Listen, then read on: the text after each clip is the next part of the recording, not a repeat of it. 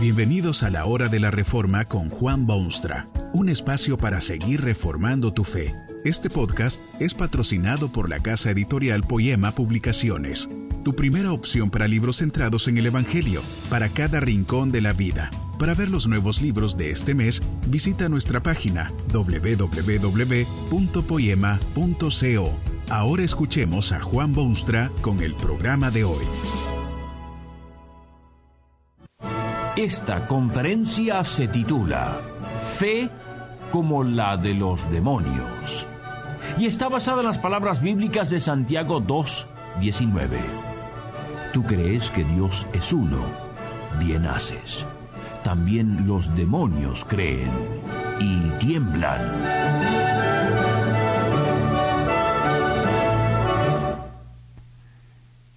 La verdad parece que siempre despierta controversia, y pocos temas se han discutido con mayor amplitud que el de la salvación del hombre. Usted sabe que el hombre fue creado a la imagen de Dios y que su personalidad, en consecuencia, es de eterna duración. Usted sabe también que el hombre es víctima del pecado y ha desobedecido a Dios y se ha alejado de él y que, en consecuencia, está perdido. Pero Dios ha hecho algo para salvar al pecador, permitirle regresar a su familia eterna, concederle salvación. La Biblia fue escrita con ese fin. Pero la Biblia contiene tantísimas cosas maravillosas que los hombres se han ido por la tangente una vez más y resulta que de las preciosas verdades de Dios en la Biblia han nacido difíciles controversias. Esta ha sido una de ellas. ¿Cómo se salva el hombre que ha pecado? ¿Será por lo que hace o por lo que cree? ¿Será su fe o serán sus obras? El veredicto de las sagradas escrituras es categórico al respecto. Nadie se salva por su fe y nadie se salva por sus actos. Claramente dice el apóstol Pablo, por ejemplo, que no son los hombres salvos por sus obras para que nadie se gloríe. No cabe absolutamente ninguna duda que el apóstol de los gentiles predicó incansablemente, en tiempo y fuera de tiempo, que el hombre es salvo por la fe, simple, sencilla fe en lo que Cristo hizo en la cruz. Pablo se lamenta de quienes creían que sus actos abrirían las puertas del cielo y conmoverían a Dios y producirían salvación eterna. Para Pablo no había engaño más grande que eso de ser salvo por lo que uno hace. Nadie se salva por sus actos, por buenísimos y desinteresados y bellos que sean. También afirma la palabra de Dios, sin embargo, que nadie se salva por la fe. Allí está la epístola de Santiago donde usted puede leer estas palabras. ¿No fue justificado por las obras Abraham nuestro Padre cuando ofreció a su hijo Isaac sobre el altar? Desde tiempo inmemorial ha circulado esta diferencia de opiniones en el ambiente humano. Unos se ponen del lado del magnífico Pablo y otros se declaran a favor de este práctico Santiago. Unos acentúan las estupendas doctrinas de los evangelios y demandan fe, fe y más fe, porque por la fe y no por obras es el hombre justificado. Los otros acentúan actos de amor y de caridad y acciones de arrojo y dedicación y sacrificio personal. Unos acusan a los otros de desequilibrio y al rato vuelve la voz con la misma acusación, pero en distinta dirección. Y mientras tanto ambos bandos se olvidan que no se salva nadie por la fe, ni se salva nadie por las obras. El apóstol Pablo jamás predicó la salvación por la fe sin los actos que adornan tal fe. Lea usted los escritos de Pablo y verá todo un volumen de preceptos prácticos, de responsabilidades específicas, lineamientos para la conducta cotidiana, instrucciones para vivir como Dios quiere que se viva. En todas sus epístolas, aun en las más doctrinales de todas, Pablo aconseja una vida piadosa, una vida de obediencia, una vida de acciones cristianas.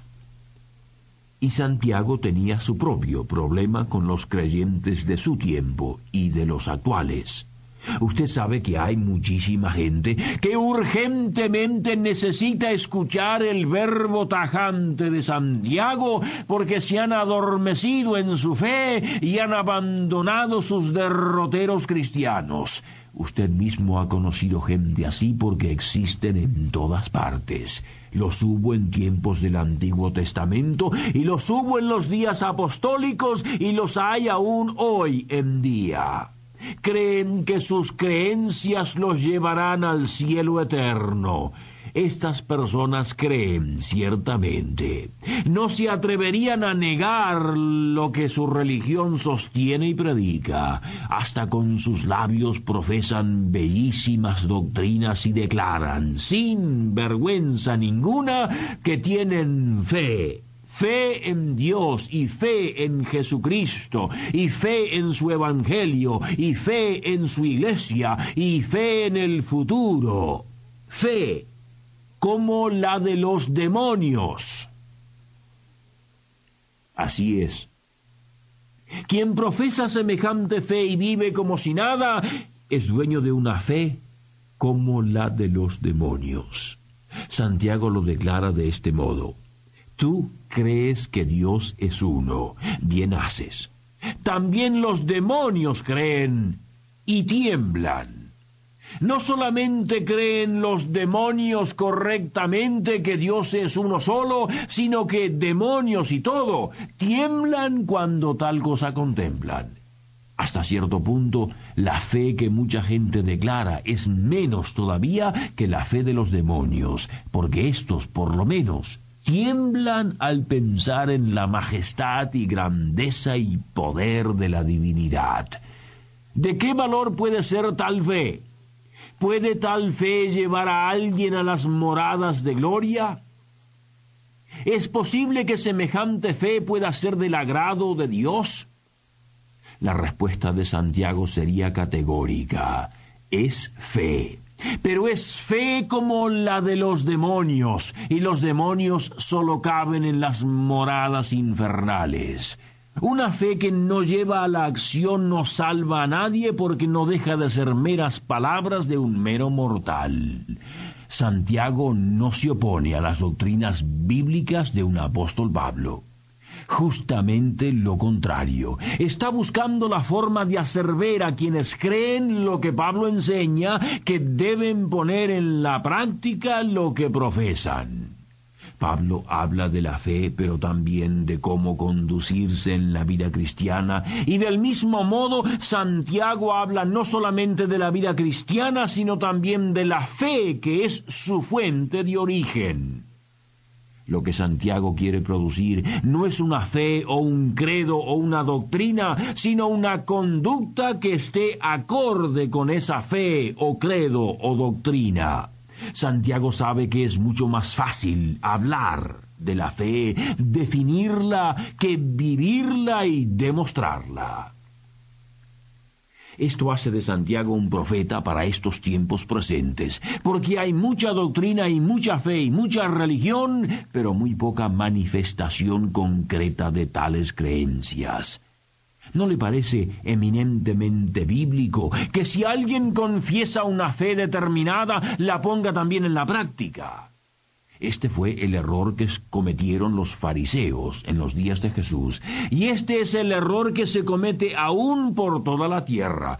La gente se olvida de que su misma eternidad está en juego, porque pregunta Santiago, ¿podrá la fe salvarle? La respuesta es obvia en términos bíblicos, porque si alguien dice que tiene fe y no tiene obras, no difiere en nada de los demonios, quienes también creen y hasta tiemblan. Nadie se salva por la fe y nadie se salva por las obras. Lo que se necesita es una felicísima combinación de ambas cosas, algo que tanto Pablo como Santiago proclamaron con idéntico entusiasmo y fervor. Santiago procede a mencionar dos ejemplos preclaros de la historia. Allí está un tal Abraham a este hombre Dios le había prometido que sería padre de muchísima gente. Su simiente sería como las arenas que están junto a la mar o como las estrellas del cielo. Pero Abraham no tenía ni un hijo siquiera. Al fin Dios le dio aquel hijo anhelado, pero pocos años después Dios le ordenó sacrificar a ese hijo en un altar. Allí se desvanecerían completamente las esperanzas de tener descendientes y ser padre de muchas gentes. Y sin embargo, Abraham tomó a su hijo e hizo el viaje hacia la montaña y fue a sacrificarlo. Eso es fe en las promesas de Dios. Abraham no podía humanamente comprender de qué forma se cumplirían las promesas de Dios, pero cuando Dios solicitó que actuara, que hiciese un sacrificio de su hijo Isaac, no se detuvo un solo instante, sino que fue y lo hizo. Y eso le fue contado como justicia. Abraham se salvó porque hizo lo que Dios pedía. Pero ¿Cómo pudo aquel padre llevar a su hijo, su único, a quien amaba, para sacrificarlo sobre un altar? ¿Era eso un acto enloquecido, caprichoso y arbitrario? Ni remotamente. Era más bien la ilustración visible de una fe previa. Era la manifestación de una creencia ejemplar. Abraham pudo hacer porque Abraham creía. El segundo caso es el de Raab la ramera. Esta era una malísima mujer, pero en cierto momento recibió a unos mensajeros y los escondió y los envió por otro camino salvando sus vidas. Esto le abrió a Raab las puertas del cielo. Pero, ¿por qué cree usted que escondió a los mensajeros y los mandó por otro camino y los salvó del peligro? Lo hizo porque tuvo fe por la fe estaba convencida de que aquellos mensajeros eran de Dios y que Dios es soberano y que sólo Dios podía darle el auxilio que ella especialmente necesitaba obras ciertamente, pero eran obras que brotaron espontáneamente de la fe. Es mucho más fácil creer algo y no vivirlo que vivir algo sin tener la fe que sirva de energía y empuje. Ocurre a diario. Miles y miles profesan una fe maravillosa, pero viven sin que esa fe afecte sus vidas para nada. Tienen fe, pero es fe como la de los demonios. Que este mensaje nos ayude en el proceso de reforma continua según la palabra de Dios. Si quieres profundizar en la exposición bíblica, puedes buscar más recursos en www.poema.co. Allí encontrarás libros que te ayuden a entender la palabra de Dios y aplicarla a tu vida. Poema, el Evangelio para cada rincón de la vida. Nos vemos en el próximo episodio de La Hora de la Reforma con Juan Bonstra.